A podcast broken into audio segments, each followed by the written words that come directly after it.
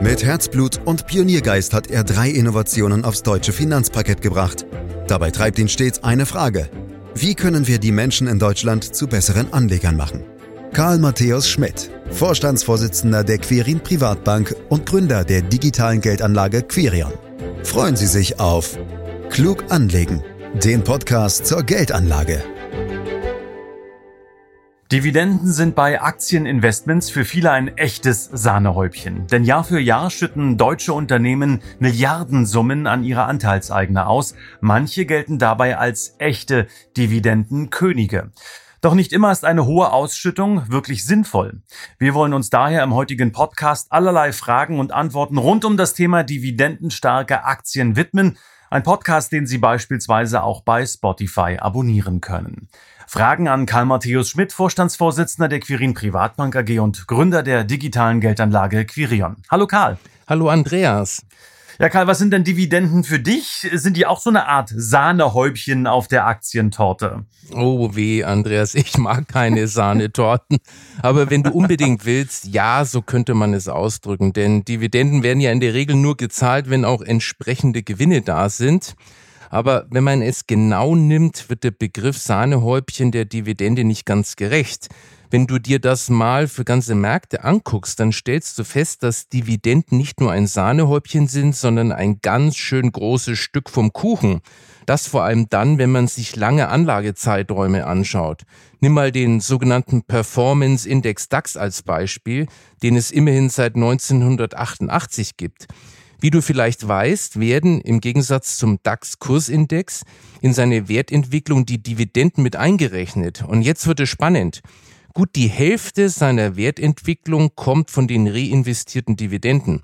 Das heißt umgekehrt, dass die reinen Kursgewinne weniger als die Hälfte beitragen. Und das finde ich wirklich ziemlich beeindruckend. Äh, das stimmt, da hast du völlig recht. Das heißt also, wenn wir im Bild bleiben wollen, der Kuchen besteht zur Hälfte aus Kuchen und zur anderen Hälfte aus Sahnehäubchen. Richtig. Gut, habe ich verstanden, selbst wenn es hier um Süßes gerade geht.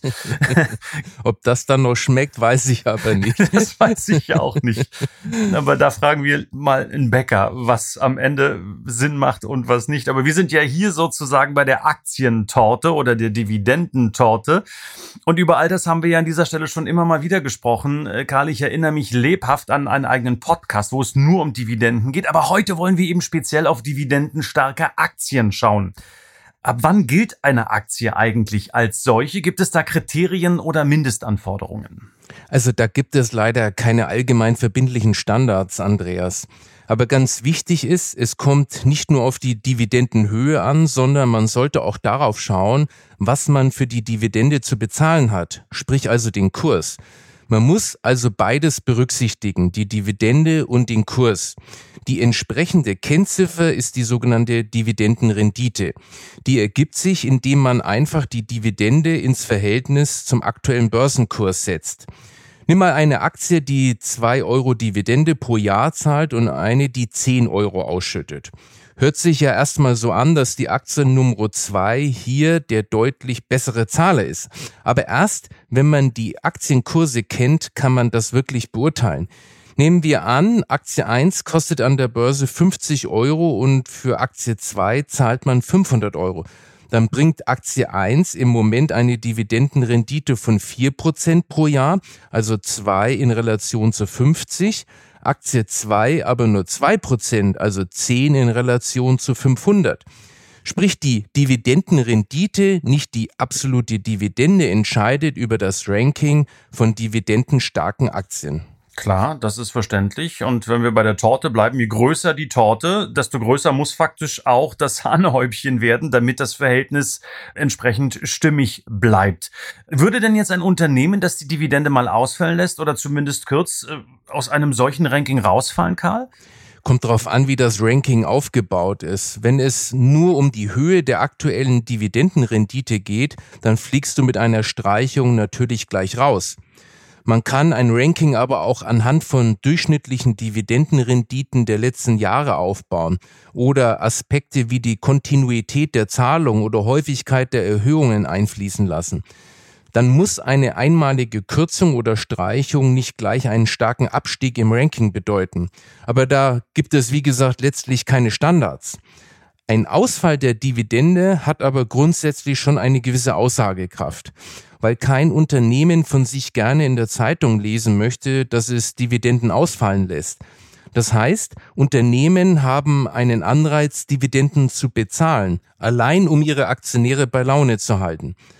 Leider führt das manchmal sogar dazu, dass Dividenden gezahlt werden, selbst wenn überhaupt keine Gewinne gemacht werden. Dann wird sie aus der Unternehmenssubstanz bezahlt. Das ist zwar durchaus eine übliche Praxis, die ich aber sehr kritisch sehe. Damit wird den Aktionären ja eigentlich Sand in die Augen gestreut. Mhm. Welche Unternehmen sind denn aktuell ganz oben in einem Ranking von Dividendenaktien? Karl, hast du da mal ein paar Beispiele für uns? Ja klar, habe ich äh, rausgesucht, Andreas. Gehen wir der Einfachheit halber mal nur von der Höhe der Dividendenrendite aus. Aspekte wie Kontinuität und Zeitdauer der Dividendenzahlungen lassen wir außen vor. Nun kannst du bei Dividendenrenditen immer in den Rückspiegel oder durch die Frontscheibe gucken. Soll heißen, du kannst sie auf Basis der zuletzt gezahlten Dividenden berechnen oder auf Basis der für die nächsten zwölf Monate erwarteten Dividenden. Nehmen wir doch als Basis mal das, was für das neue Jahr im Schnitt von den Analysten erwartet wird. In Deutschland im DAX hast du dann große bekannte Namen vorne. Daimler, BASF und die Allianz mit Dividendenrenditen zwischen 4,5 und 5,5 Prozent.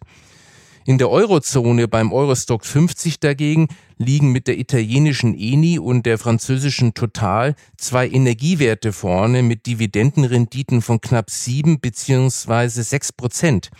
Gleich dahinter kommen dann zwei Finanzwerte, BNP Paribas und AXA mit ebenfalls knapp 6 Prozent.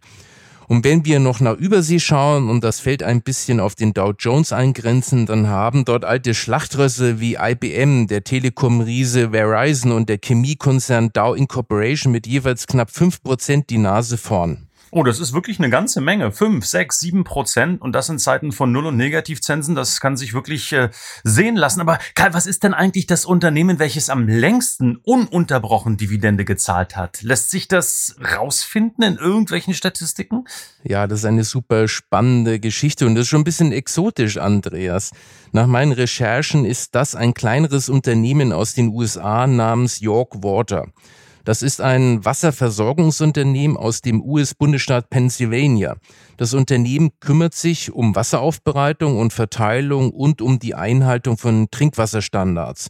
Nach eigenen Angaben zahlt York bereits seit 1816 ununterbrochen Dividende, also seit über 200 Jahren. Das ist äh, fast schon eine Kuriosität. Ich will nicht wissen, was die schon alles angestellt haben, um diesen Rekord beizubehalten. Das Unternehmen macht damit auch mächtig Werbung. Nach eigenen Angaben hat es selbst im Jahr 1863, also mitten im amerikanischen Bürgerkrieg, eine Dividende ausgeschüttet. Das ist also wirklich verrückt.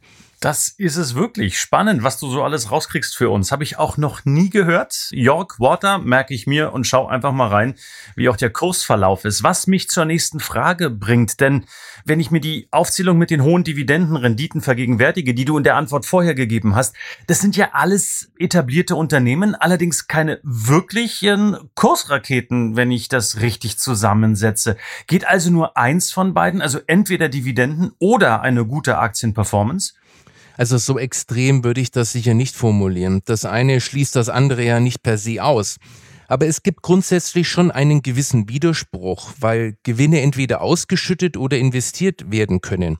Und Unternehmen, die noch viel vorhaben und auf starkes Wachstum setzen, werden eher investieren. Nicht umsonst haben viele zukunftsorientierte und wachstumsstarke Tech-Unternehmen in den USA eine eher geringe Dividendenrendite.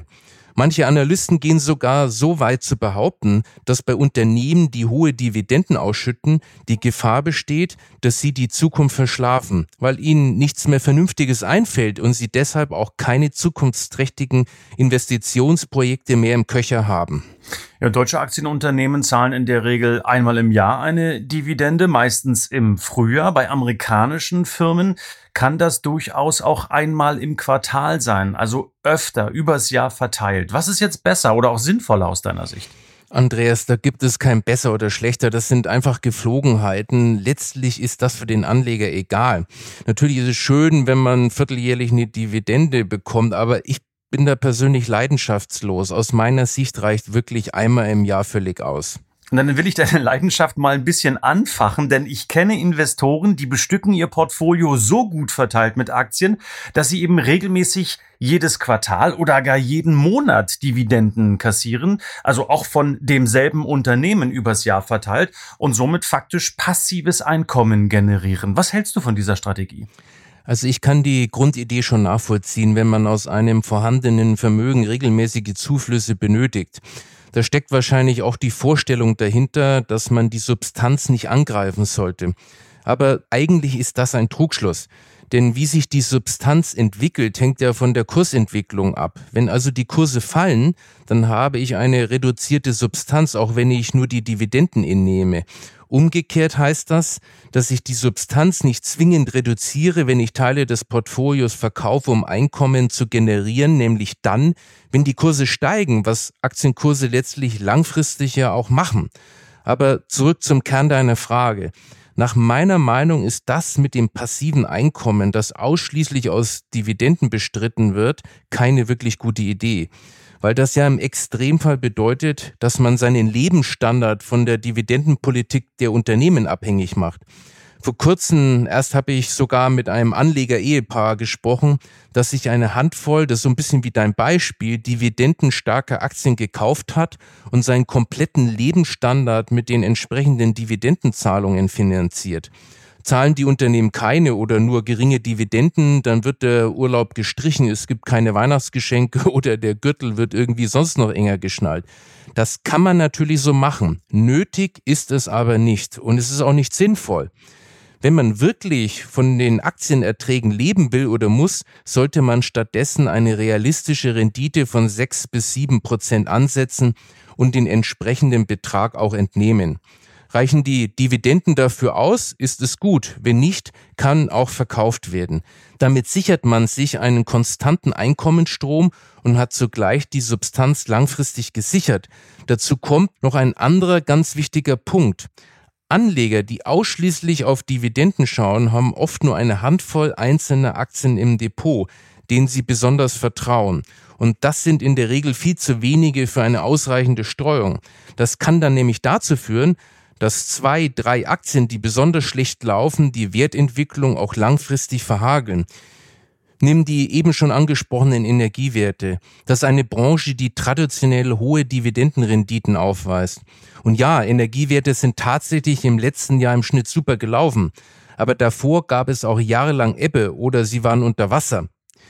Wenn die Risikostreuung leidet, und das ist bei solchen Strategien leider so gut wie immer der Fall, dann sprechen wir am Ende sogar über eine gefährliche Strategie. Und das ist auch in dem von dir erwähnten Beispiel so.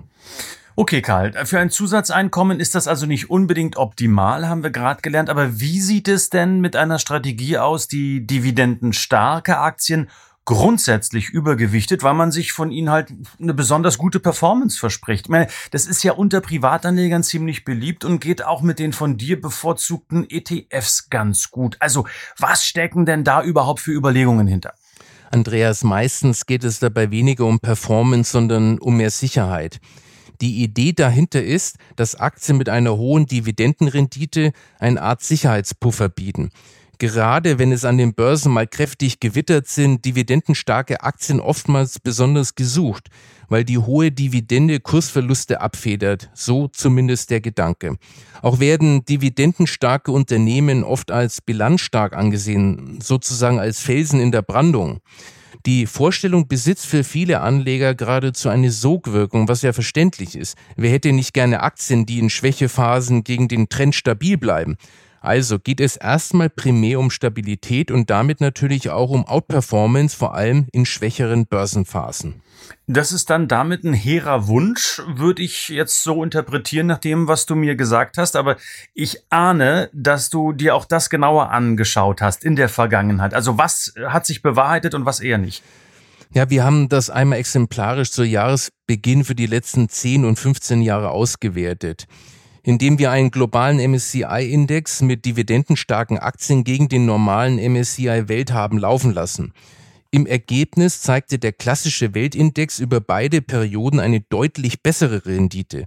Das zeigt, dass Dividendenaktien nicht per se eine höhere Renditeerwartung haben, eher das Gegenteil. Was die Risiken anbelangt, so sind auf 15 Jahressicht auch die Risikokennzahlen wie der maximale Verlust vom Höchststand beim Dividendenindex des MSCI World schlechter als beim normalen MSCI. Im 10-Jahres-Vergleich dagegen sind sie leicht besser. Die Rendite-Nachteile wiegt aber das bei Weitem nicht auf. Das Ganze zeigt, dass es keine gute Idee ist, sich zu stark auf ein einzelnes Aktienmarktsegment zu konzentrieren. Speziell unter Rendite-Risikoaspekten ist es schlicht und einfach falsch. Soll ich mal was sagen? Das finde ich jetzt echt überraschend. Hätte ich nicht gedacht, dass man da zu diesen Ergebnissen kommt. Schlichtweg enttäuschend. Woran liegt das, Karl? Das hat verschiedene Gründe, Andreas. Ich glaube, der wichtigste ist, dass hohe Dividendenrenditen manchmal über echte Probleme der Unternehmen hinwegtäuschen. Dazu muss man sich einfach vor Augen halten, dass eine hohe Dividendenrendite nicht nur durch hohe Dividendenzahlungen zustande kommen kann, sondern auch durch starke Kursverluste. Denk an unsere Rechnung. Dividendenrendite ist gleich Dividende durch Aktienkurs. Das Ergebnis kann eben auch hoch sein, wenn der Nenner ziemlich niedrig ist. Um Investoren nicht zu verprellen, haben Aktiengesellschaften eine hohe Motivation, ihre Dividendenzahlung einigermaßen konstant zu halten, im Idealfall auch laufend zu erhöhen. Das versuchen manche Firmen auch durchzuziehen, wenn die Geschäfte mal nicht so prickelnd laufen. Und dann kommt es durchaus immer mal wieder zu Ausschüttungen, die gar nicht aus Gewinnen resultieren. Fehlen die Gewinne, um eine Dividende zu zahlen, muss die Eigenkapitalbasis eines Unternehmens und damit seine Unternehmenssubstanz angezapft werden. Wenn für Dividendenzahlung laufend das Eigenkapital angeknappert wird, ist das für die Stabilität einer Firma schlecht. Manche Finanzanalysten sehen eine solche Praxis sogar extrem kritisch. Sie betrachten eine Ausschüttung, die nicht aus erwirtschafteten Gewinnen geleistet werden kann, sogar als Anlegertäuschung. Aber auch zu üppige Ausschüttungen aus vorhandenen Gewinnen können nachteilig sein. Unter Umständen fehlt dann das Geld für wichtige Investitionen oder notwendige Umstrukturierungen. Aus Anlegersicht sind diese für die langfristige Aktienrendite oft wichtiger als eine Dividende, die auf Biegen und Brechen ausgeschüttet wird. Was hilft eine tolle Dividende, wenn das Unternehmen bei Innovationen immer den Zug verpasst und der Aktienkurs dadurch Schaden nimmt und das Unternehmen womöglich ganz von der Bildfläche verschwindet? Du siehst, Andreas, Aktien mit hoher Dividendenrendite müssen nicht unbedingt der Brüller sein. Also die Fassade kann ganz einfach auch täuschen. Mhm. Aber wie sieht's jetzt dann in euren Strategien aus, Karl? Spielen Dividendenaktien denn da nun jetzt bewusst keine Rolle? Nein, Andreas, so ist das nun auch wieder nicht. Es gibt bei uns weder einen Mechanismus, der uns sagt, dass wir dividendenstarke Aktien grundsätzlich dabei haben sollten, noch dass wir sie nicht dabei haben sollten. Dividendenaktien spielen in unserer Anlagestrategie einfach keine besondere Rolle. Sie sind aber im Gesamtpaket mit dabei, aber eben nur mit dem Gewicht, das sie auch im Gesamtmarkt haben. Andreas, darüber haben wir ja an dieser Stelle immer wieder mal gesprochen. Mit unserer Strategie streben wir ein Aktienportfolio an, das möglichst genau die Entwicklung wirklich aller Aktien widerspiegelt. Und zwar so, wie das Kapital am globalen Aktienmarkt tatsächlich verteilt ist. Und das schaffst du am besten mit fünf Aktiensegmenten. Das sind neben klassischen großen Standardwerten kleine Nebenwerte, dann sogenannte Substanzaktien, Momentumaktien und Aktien, die in der Vergangenheit relativ niedrige Schwankungen hatten. Aktien mit einer hohen Dividendenrendite sind nach unseren Analysen einfach nicht so gut geeignet, den gesamten Markt zu repräsentieren wie die genannten Segmente. Das heißt aber nicht, dass wir dann am Ende nicht trotzdem welche mit im Gepäck haben. Bekommen denn die Kunden, die ETFs nutzen, eigentlich automatisch die Dividenden gut geschrieben, die sie ja auch bekommen würden, wenn sie die Aktien im Portfolio haben, oder gibt es da irgendeinen Haken? Na klar bekommen die das, sonst könntest du ja ETFs ganz vergessen, wenn man als Anleger nicht auch von den Dividendenzahlungen profitieren würde. Selbstverständlich werden die Dividenden auch im Rahmen eines ETFs gezahlt, wenn du eine ETF-Variante mit automatischer Wiederanlage wählst oder im Rahmen einer Vermögensverwaltung mit ETFs investierst. Du brauchst dich also nicht wie bei ausschüttenden ETFs oder bei Einzelaktien aufwendig um die sofortige Reinvestition deiner Ausschüttung kümmern. Damit profitierst du automatisch vom Zinseszinseffekt.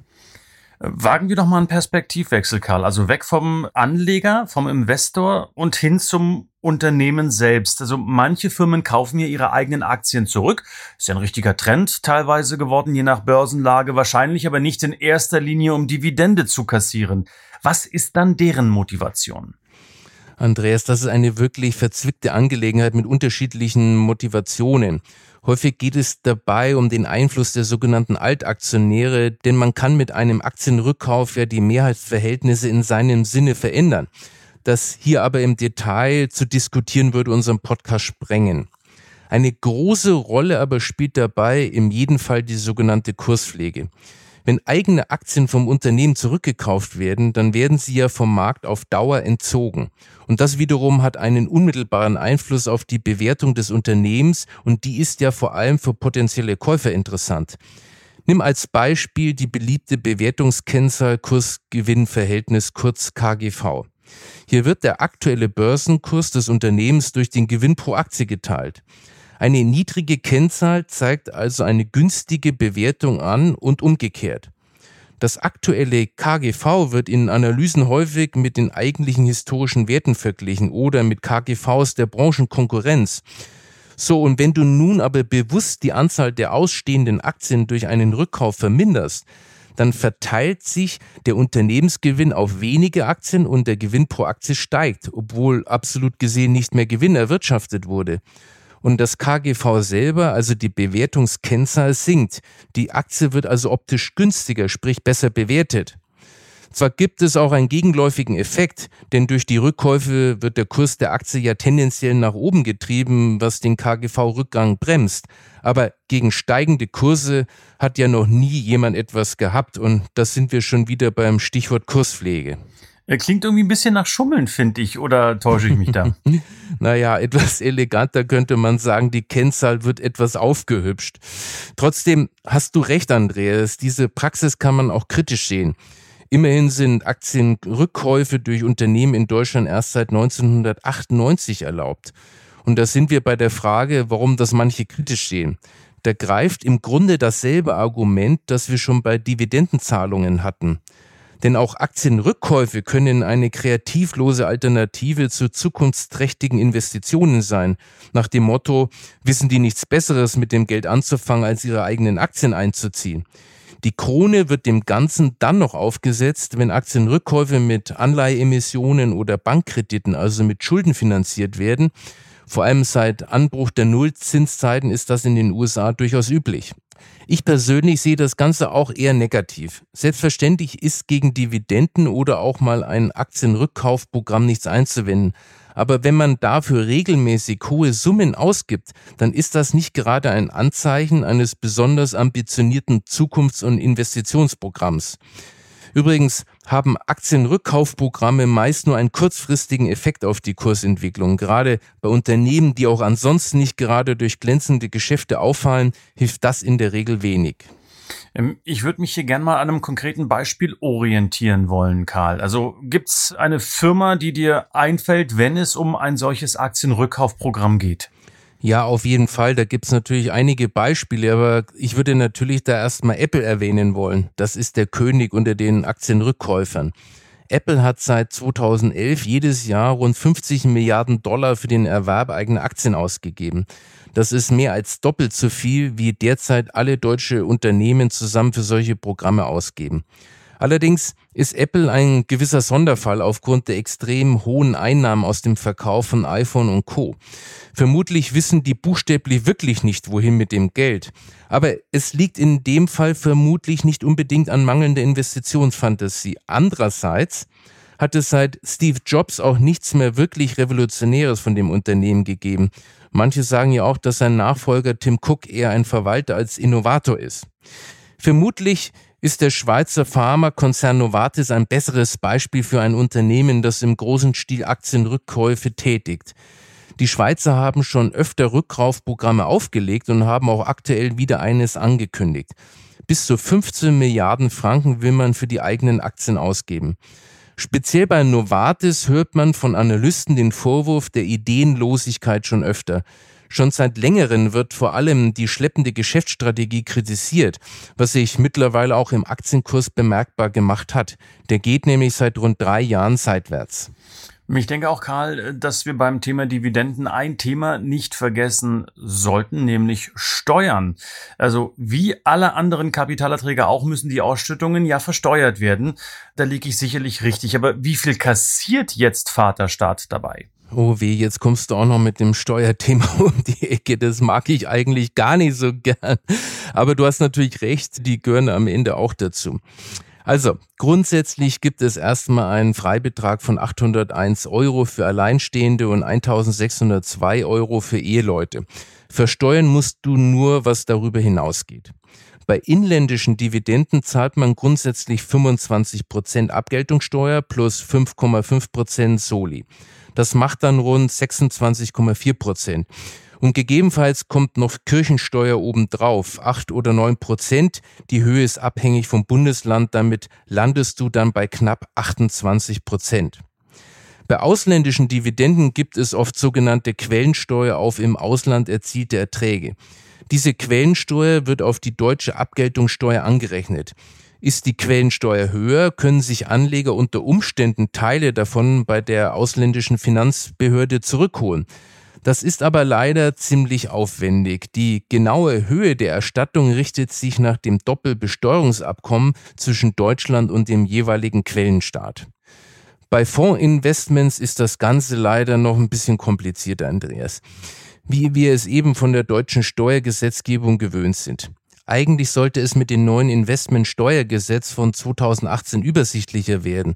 Das Ziel hat man aber leider ganz klar verfehlt. Immerhin hat man Steuermehrbelastungen vermieden und es gibt auch eine steuerliche Angleichung von ausschüttenden und wieder anlegenden Fonds, den sogenannten Tesorierern. Das ist auf jeden Fall eine gute Sache.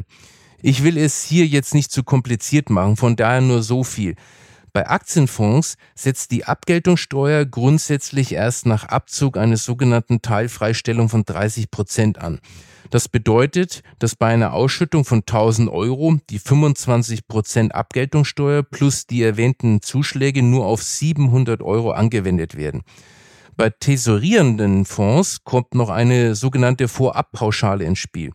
Hintergrund, der Gesetzgeber möchte auch bei nicht ausschüttenden Fonds sicherstellen, dass der Anleger jedes Jahr einen Mindestbetrag versteuert und die Versteuerung zeitlich nicht zu weit nach hinten verschoben wird. Und jetzt wird es kompliziert. Die Höhe der Vorabpauschale ergibt sich nämlich aus dem Wert des Fondsanteils zu Beginn des Vorjahres multipliziert mit 70 Prozent des jährlichen Basiszinses, den die Deutsche Bundesbank ermittelt. Dieser Basiszins lag 2020 bei 0,07 Prozent und ist 2021 mit minus 0,45 Prozent negativ. Daher wird für 2021 keine Vorabpauschale erhoben und übrigens für 2022 auch nicht. Wirtschaftlich betrachtet ist die Vorabpauschale eine vorweggenommene Besteuerung zukünftiger Wertsteigerung. Daher wird sie beim Verkauf der Anteile auch vom tatsächlichen Veräußerungsgewinn abgezogen. So viel mit der harten Kost. Oh ja, das ist wirklich harte Kost gewesen. Muss sich denn der Aktionär eigentlich jetzt selbst um die Abführung der Steuern kümmern oder übernimmt das die Bank? Die Abgeltungssteuer wird bei Aktien direkt an der Quelle, das heißt durch die depotverwaltende Stelle einbehalten und an das Finanzamt abgeführt. Und was die Fondsinvestments angeht, da werden Teile der Steuern vom Fonds beglichen und ein Teil regelt der Anleger über die Steuererklärung. Da gibt es aber detaillierte Steuerbescheinigungen, mit deren Hilfe man die Steuererklärung ganz gut ausfüllen kann. Mit den genauen Details muss man sich zum Glück als Anleger dann nicht mehr herumschlagen. Ja, immerhin etwas. Und da haben wir heute eine ganze Menge über Dividendenaktien gelernt. Karl, bleibt abschließend nur noch eins zu klären. Welches Sahnehäubchen auf der Aktientorte wünschst du dir denn für 2022? Also ich wünsche mir natürlich, dass wir die Corona-Krise endlich überwinden und dass wir wieder aufatmen können. Aber natürlich auch, dass die Wirtschaft wieder ins Laufen kommt. Und dann wünsche ich mir, dass die Anleger sich nicht so verrückt machen lassen von den Medien. Die neigen ja dazu, die anstehenden Zinserhöhungen und die Inflationsgefahren zu sehr zu dramatisieren. Also auch bei einer höheren Inflation wird die Aktienwelt nicht untergehen, Andreas. Dann hoffen wir, dass das wirklich so ist in diesem Jahr mit der Inflation und den Zinserhöhungen und dass die Börsen weiter ordentlich steigen werden. Danke, Karl Matthäus Schmidt, für diesen Podcast zum Thema Dividendenaktien. Meine Damen, meine Herren, Sie können diesen Podcast abonnieren, um keine Folge zu verpassen. Sie können uns bewerten und uns selbstverständlich auch weiterempfehlen. Und Sie dürfen Fragen stellen unter podcast.quirinprivatbank.de. Und schlussendlich äh, können Sie sich auch informieren über All das und mehr, also über dieses Thema Dividendenaktien, über weitere Themen unter www.quirinprivatbank.de. Für heute sage ich herzlichen Dank fürs Lauschen. Das war Klug anlegen. Der Podcast zur Geldanlage der Quirin Privatbank mit dem Vorstandsvorsitzenden Karl Matthäus Schmidt. Wir freuen uns über Ihre Rückmeldungen und Themenwünsche, die Sie uns gerne an podcast.quirinprivatbank.de senden können. Die Querin Privatbank steht für echte Unabhängigkeit, da sie auf Provisionen und hauseigene Produkte verzichtet. Das innovative Anlagekonzept Markt, Meinung, Wissen beruht auf bewährten Erkenntnissen der Finanzmarktforschung und investiert frei von Prognosen in den weltweiten Kapitalmarkt. Die Bank unterstützt interessierte Anleger bei der Altersvorsorge und dem langfristigen Vermögensaufbau. Mehr Informationen erhalten Sie unter querinprivatbank.de.